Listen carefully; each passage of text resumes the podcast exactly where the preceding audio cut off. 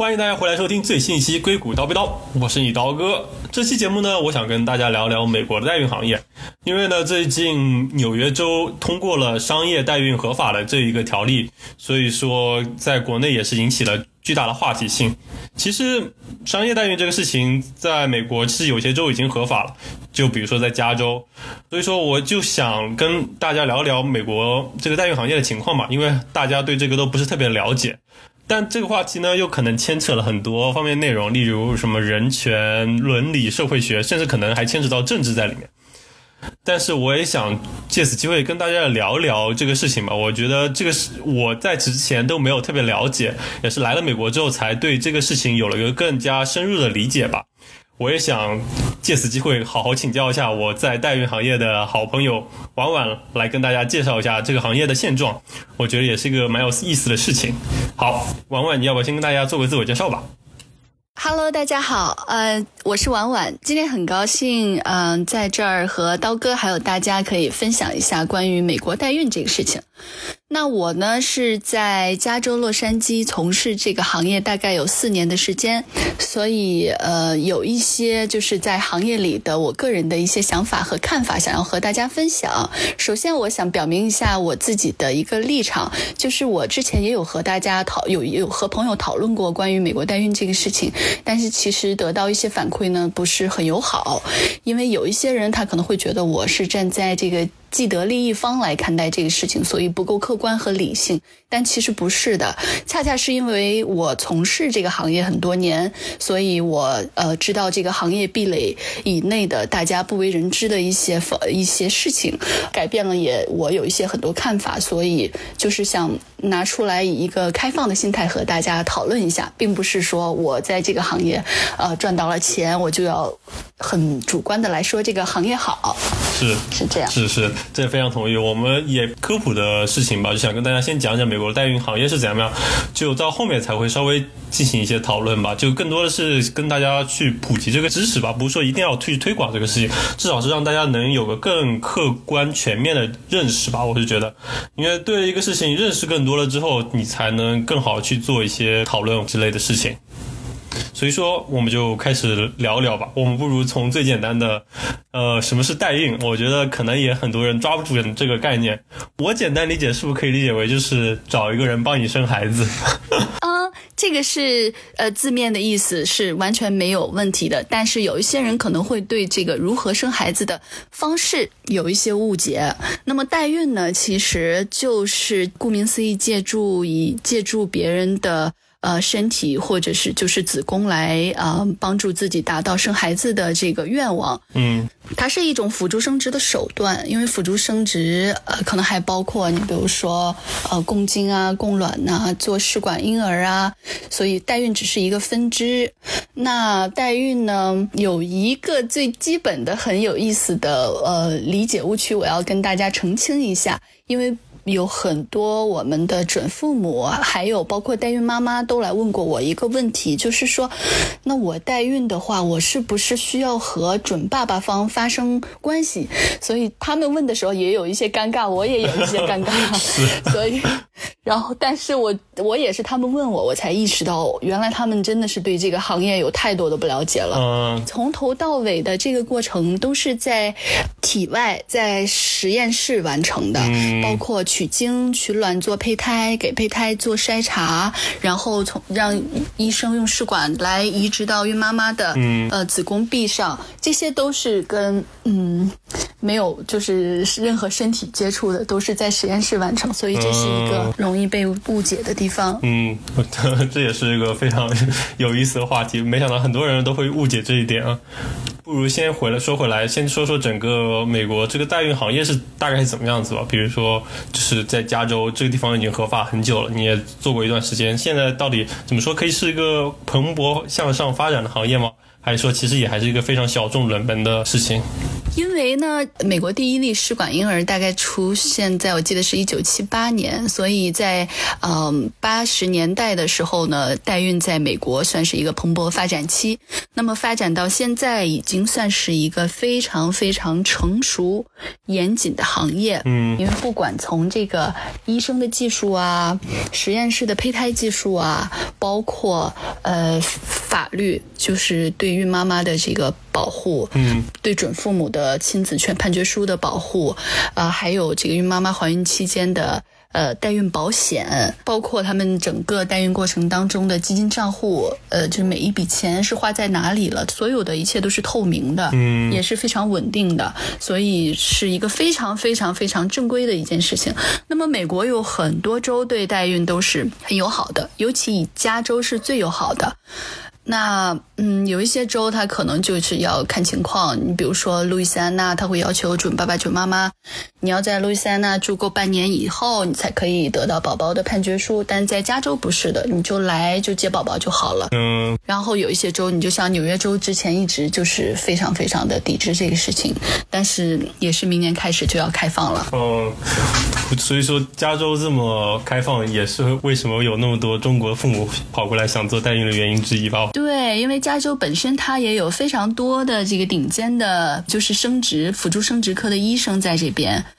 再加上这边的气候啊又好，然后医疗条件什么都不错，所以准父母他们都会愿意选择来加州做。那大概了解了，那就是那其实还是有蛮长历史的，可以这么说，然后也算是有一定发展程度了，对不是说刚刚起步。对，OK，对，那这个有意思，那就涉及到那所以说从你们的角度，就大概来寻找做代孕的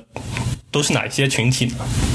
可能比较多，一般来说就是女女方。嗯，出有有一些身体原因无法生育，然后他们没有自己的孩子，嗯来咨询代孕的比较多一些。，I see。然后那像我们之前说的 LGBT 群体的话，会多吗？做这方面的需求？LGBT 也是挺多的，因为 LGBT 他们，呃，你像 gay couple 的话，它是一定需要代孕的，并且也需要嗯、有捐卵捐卵子捐赠这个另外一个辅助生殖手段的介入。那但是你像女童的话，他们只需要就是捐精，然后他们一般来说会选择自己来带这个胚胎，所以嗯不是会太多的选择需要代孕。哦哦，这样子。呃，OK，那那 OK，那比如说，就我需要找一位代孕妈妈来帮我生小孩的话，那么然后呢，就我会怎么？我也会需要挑代孕妈妈吗？还是说会是怎样一个流程？当然会需要啦，就是嗯，你们双方都会去相互 review 对方的所有的资料，包括什么家庭背景啊、成长背景啊、你的身体状况啊，你为什么想要做这件事情，这是一个双方选择的过程。嗯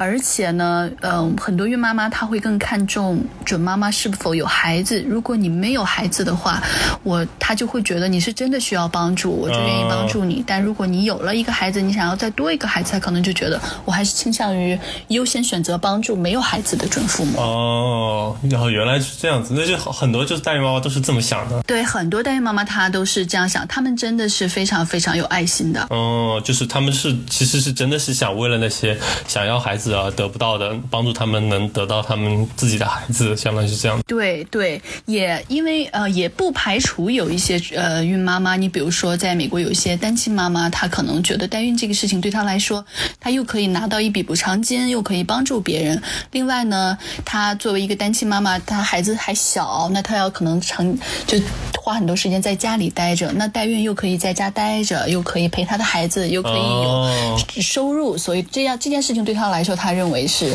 就是他还是觉得很好的一件事情。哦，这也很 make sense 啊，对。就是也是互惠互利吧，相当于是可以说是。对，差不多吧，差不多。嗯嗯，OK，那但是这个不会有什么隐私问题吗？就可你像像你说的家庭背景什么，就相当于是非常详细的一个资料。嗯，家庭背景也就是最多就是你们住在哪儿，你们的生活习惯是什么，平时怎么吃啊，饮食啊、这些，不会太多了解你的具体哦住在哪里、怎么样，不会的。那是什么？就比如说我可能先先交个什么入会费吗？还是先交个不是的，申请费意思？就是说你一定要，你一定要。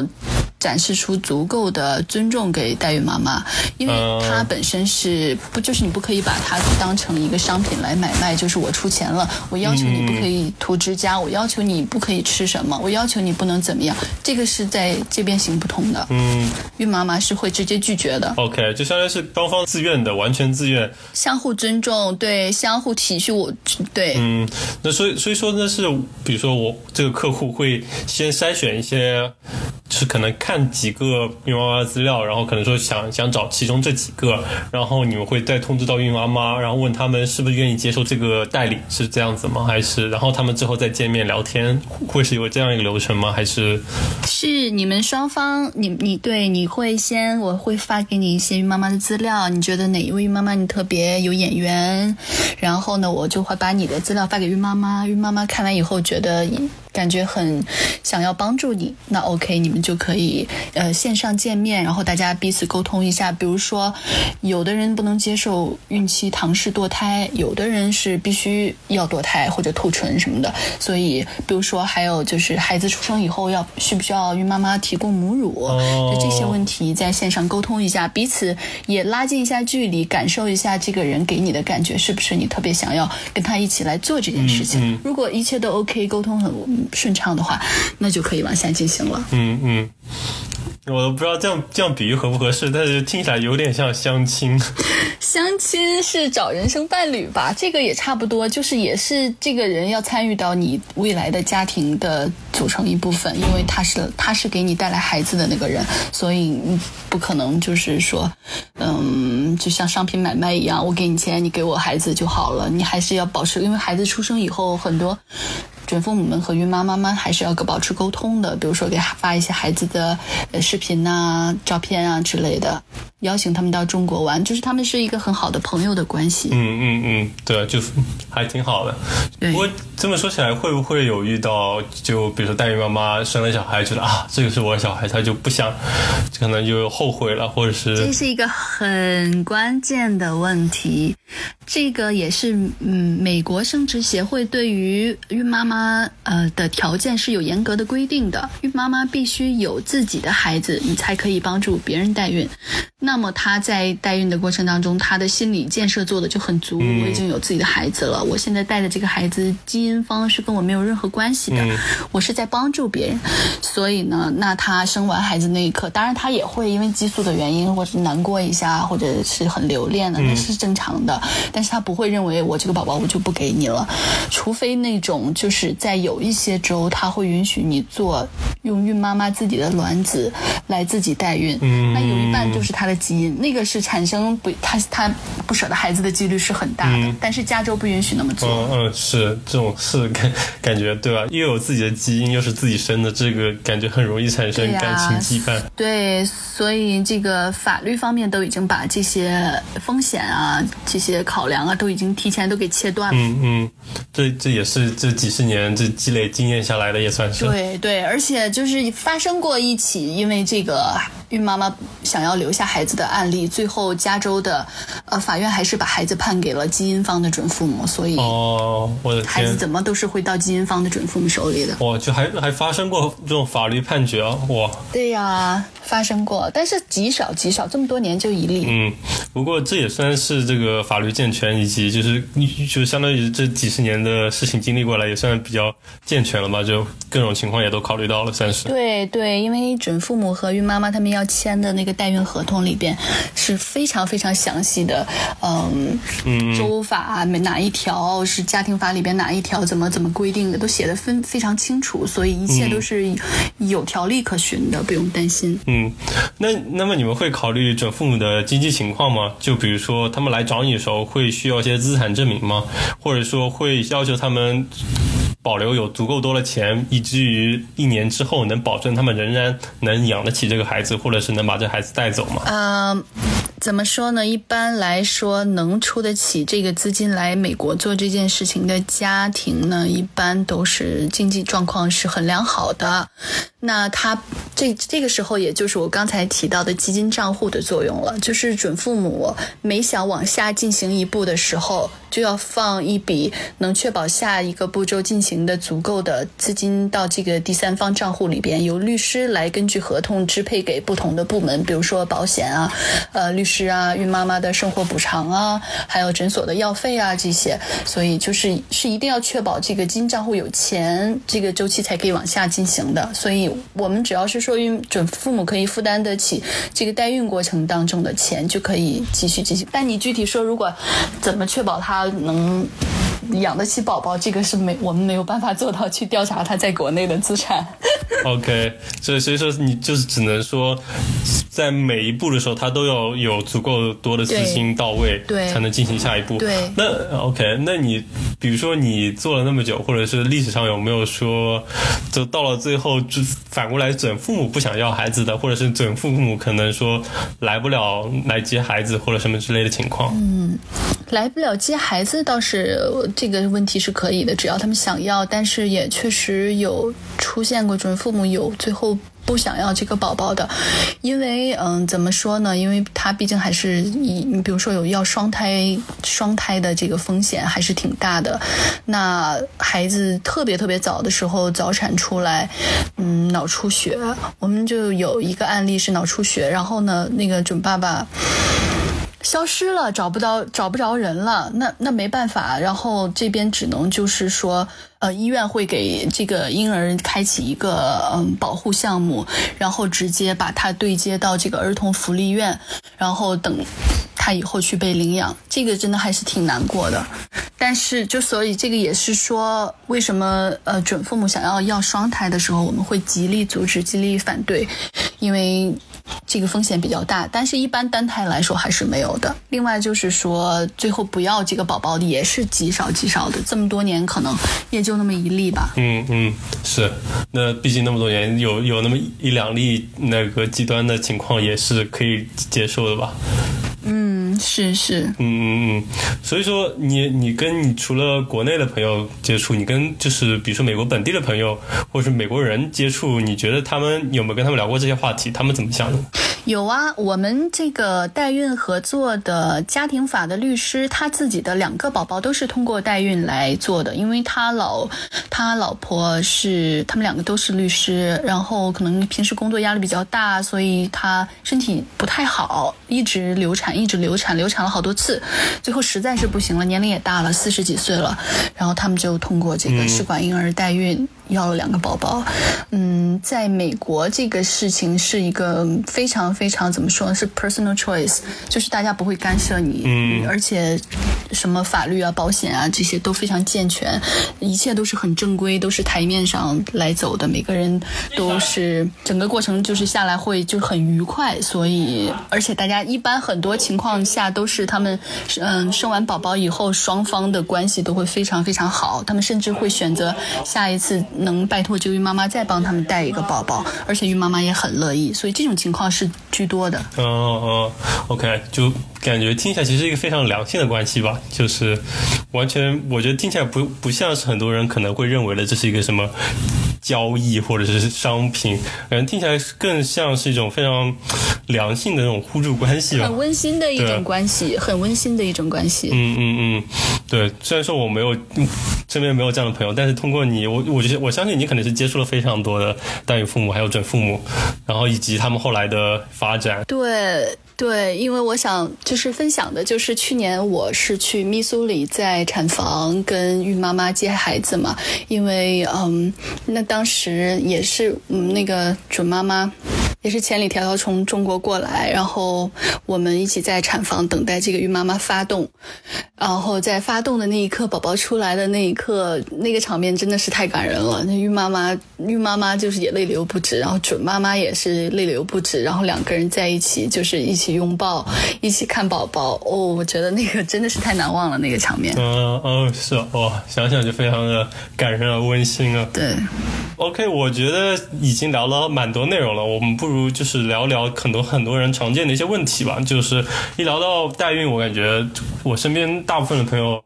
就可能会对此不了解吧，就是可能一无所知。然后可能比如说国内还有很多朋友会对此持反对态度。我感觉听到了比较多声音，一是会觉得如果允许商业代孕合法化的话，这是一个贬低女权，或者说是女生的人权得到损害。我不知道你是怎么考虑的。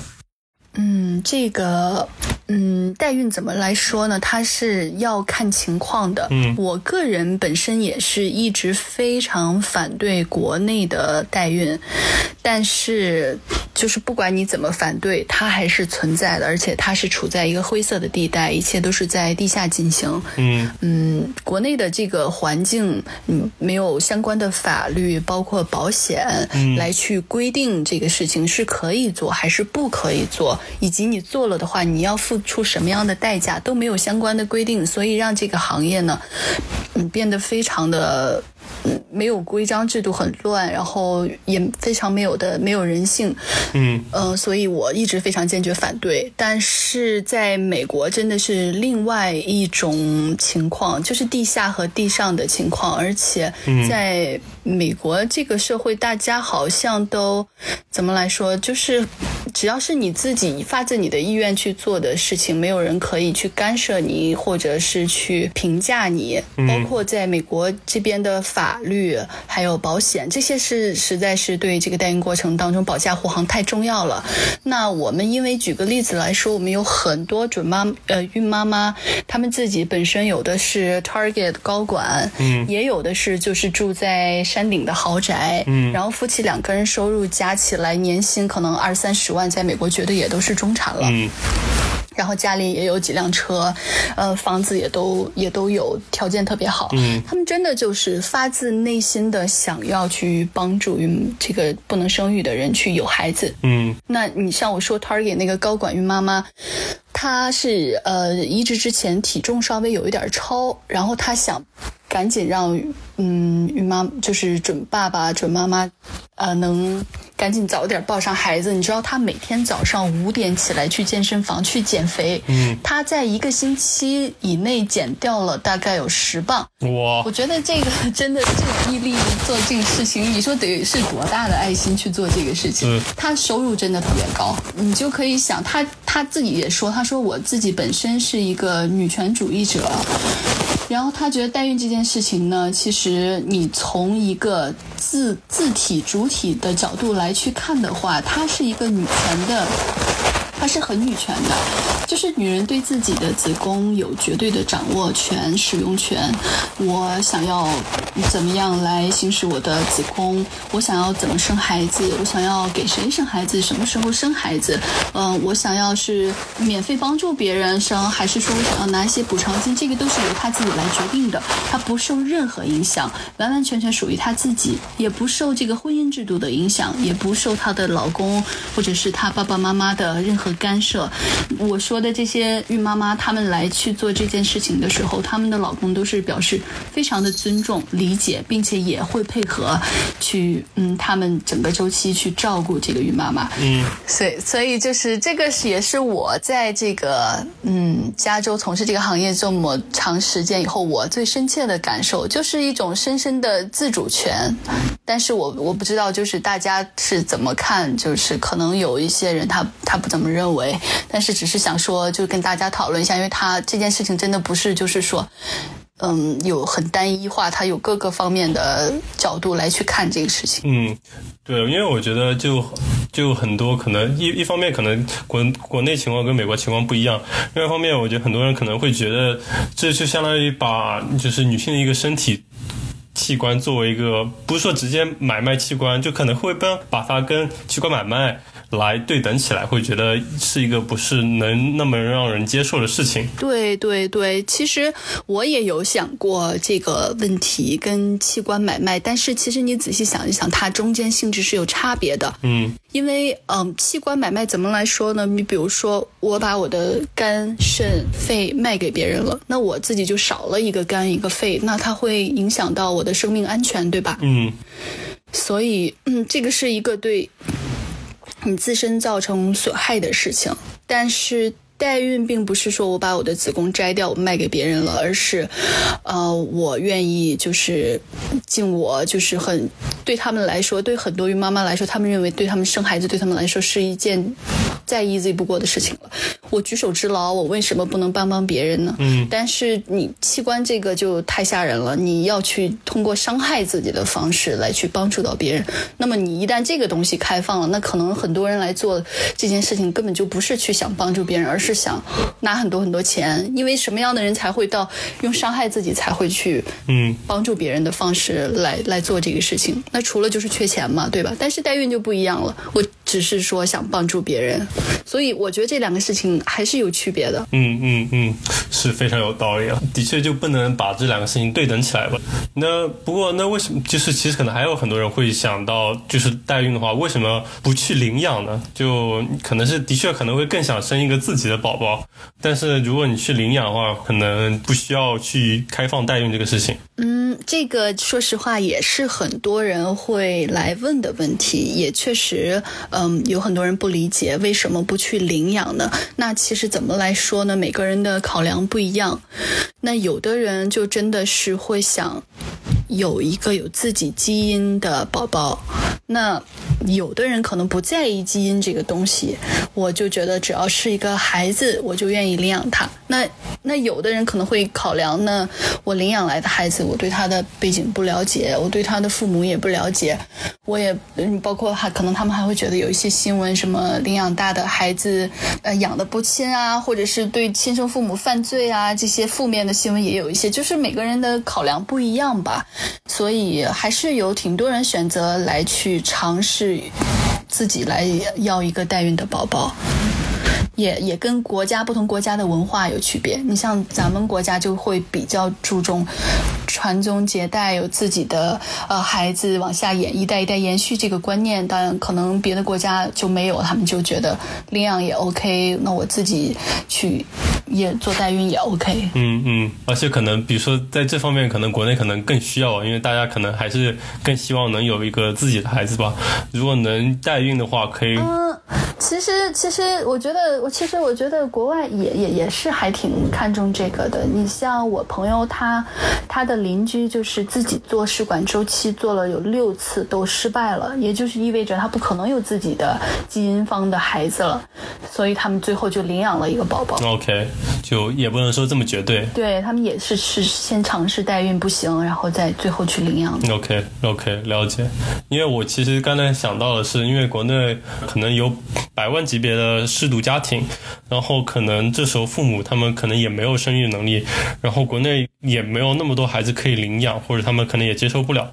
可能如果有代孕的话，可能会能一定程度上帮助他们能再要一个孩子吧。对对，这是一个方面。另外。嗯，怎么来说？因为代孕也不是它，它有高昂的费用在里边，所以可能有一些家庭情况不是那么好的家庭，他选择愿意去领养。嗯嗯嗯，OK，也有道理。就这个这两个者之间还是有区别。那说起来，代孕这个行业大概，比如说这样一个流程走下来，大概会花费是多少？嗯，加州的孕妈妈的话，真的这几年的这个费用是一直在涨。那目前来说，大概的。这些费用加起来，